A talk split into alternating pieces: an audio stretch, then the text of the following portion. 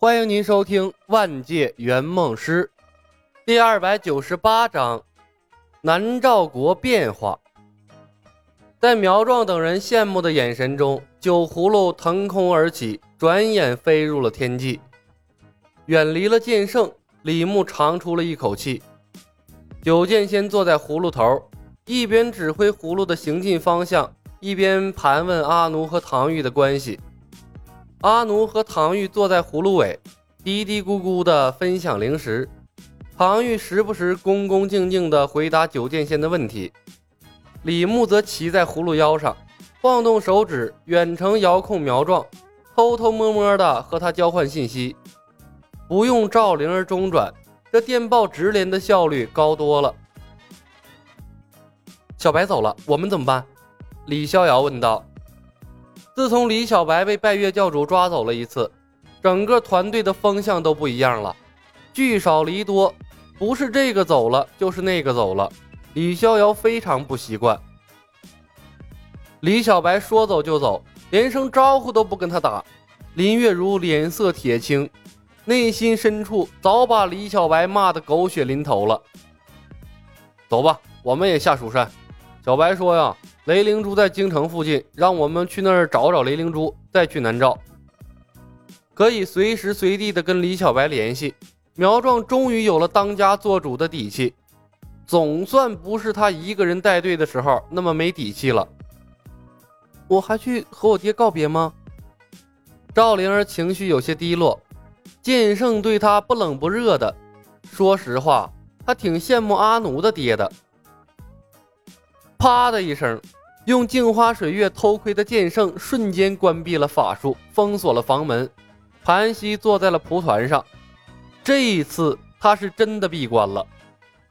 这一代的女娲后人惹不起呀！李逍遥点头笑道：“应该的，我陪你一起去。”苗壮愣了一下，嘴角一抽：“你俩去吧，我收拾东西在这等你。”等待赵灵儿的过程中，苗壮的手指不停地晃动，一条接一条的信息传来。他的信息逐渐经历了钦佩、震惊到麻木的过程。平行时空量子实验在南诏国推行科学革命。李小白在南诏国干的一桩桩事件天马行空，无迹可寻，简直就是个把冒险主义进行到底的疯子。和他比起来，自己这些天过的日子，那简直和猪没有两样。此时此刻，苗壮明白了，这李小白为什么不在蜀山待着了，为什么非要追着九剑仙一起回南诏了？这混蛋早他妈投敌了呀！在李逍遥那里失散的兄弟，在刘进元那里捡到了外星科技。在石公虎那儿是归来的重生者，在拜月那儿又变成了平行世界的穿越客。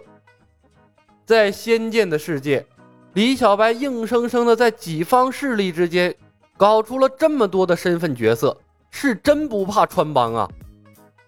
这他妈的正式圆梦师是一点节操都没有啊！苗壮是真服了，要没有一线牵传递信息，拜月冷不丁找上他。他连配合都不知道怎么配合。李小白要是从一开始就算计到一线牵的功能，那这个人太可怕了。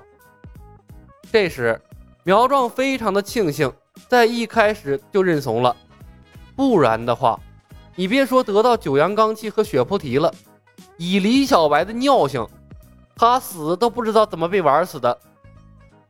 没一会儿，李逍遥和赵灵儿归来。带来了剑圣闭关的消息，赵灵儿情绪有些低落。李小白没有叮嘱苗壮揭穿赵灵儿假爹的事儿，苗壮自然不敢擅自做主，安慰了赵灵儿几句，几个人便相约下了蜀山。沿途，苗壮把手缩进了袖子，继续接收李牧传给他的信息，方便遇到拜月的时候不至于泄了底儿。李逍遥一行人下了蜀山。这蜀山之上顿时安静了许多，但赵灵儿和阿奴认爹事件对蜀山造成的伤害啊，却不是一时半会儿可以平息得了的。闭关的剑圣只以为是自己擅自做主，把赵灵儿抓上了山，才为蜀山迎来的劫难。他永远不会想到，这一切幕后的背后，完全是一只幕后黑手在操控。而那只幕后黑手带给蜀山的破坏，远远不止他眼前看到的这些。乘坐酒葫芦从蜀山回南诏国，不过用了短短一天的时间。酒葫芦其实也相当于另类的御剑飞行了，不得不说，速度就是快，但有一点不好，高空中的防护太差，远没有乘坐飞机舒服，而且呢，缺少精准的定位系统，对方向敏感度不高的情况下，很容易迷失方向。不过呀，在交通落后的古代，利用飞行的方式赶路已经相当 OK 了。李牧暗暗下定了决心，万剑诀之类的可以不会，但御剑飞行一定要搞到手。这玩意儿太方便了。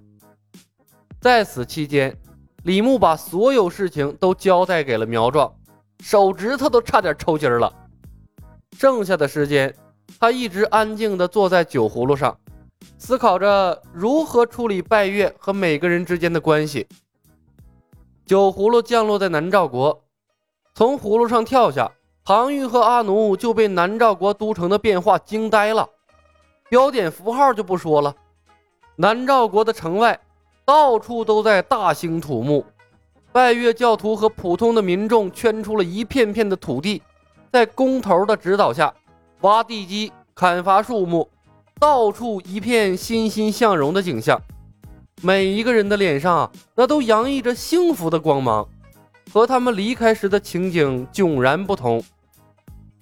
人尽其才，才尽其用，各尽所能，共同发展，创建文明工地，展示南诏形象。拜月南诏是一家，劳动竞赛比比看。不愧是拜月教主啊，学得快，用得快，不愧是实干家。他这才离开几天呢，工程都上马了。看着热火朝天的工地，李牧对拜月教主的工作效率钦佩不已。果然没有选错合作伙伴，真要在蜀山和剑圣论道，那让客户学会御剑术遥遥无期了。参见李教师。有拜月教徒看到李牧，连忙过来打招呼。拜月教等级森严，李牧虽然入教的时日尚短，但在教中的威名传播的倒是很快。唐玉的脸色当时就变了。李兄，这是怎么回事？你加入了拜月教？阿奴瞪着唐玉。唐玉小宝，你怎么说话呢？拜月叔叔是好人，公主的小白哥哥加入拜月教怎么了？我还想加入拜月教呢。九剑仙板起了脸。臭小子，怎么回事？你最好给我解释清楚，为什么你会加入拜月教？你不知道拜月教主曾经对灵儿的母亲做了什么吗？师傅，唐月，别紧张，我加入拜月教自然有我的道理。不止我加入了，石长老、圣姑、南蛮娘，如今都是拜月教的人。李牧笑着看众人，南诏国之所以变成现在这个样子，都是我干的，意不意外？惊不惊喜？他看向了脸色铁青的九剑仙，师傅，我不仅是拜月教的人。更是巫王亲口册封的科学院院长，在南诏国的地位如日中天。不然的话，我又怎么敢打保票让你和师娘和好呢？本集已经播讲完毕，感谢您的收听。喜欢的朋友们点点关注，点点订阅呗，谢谢了。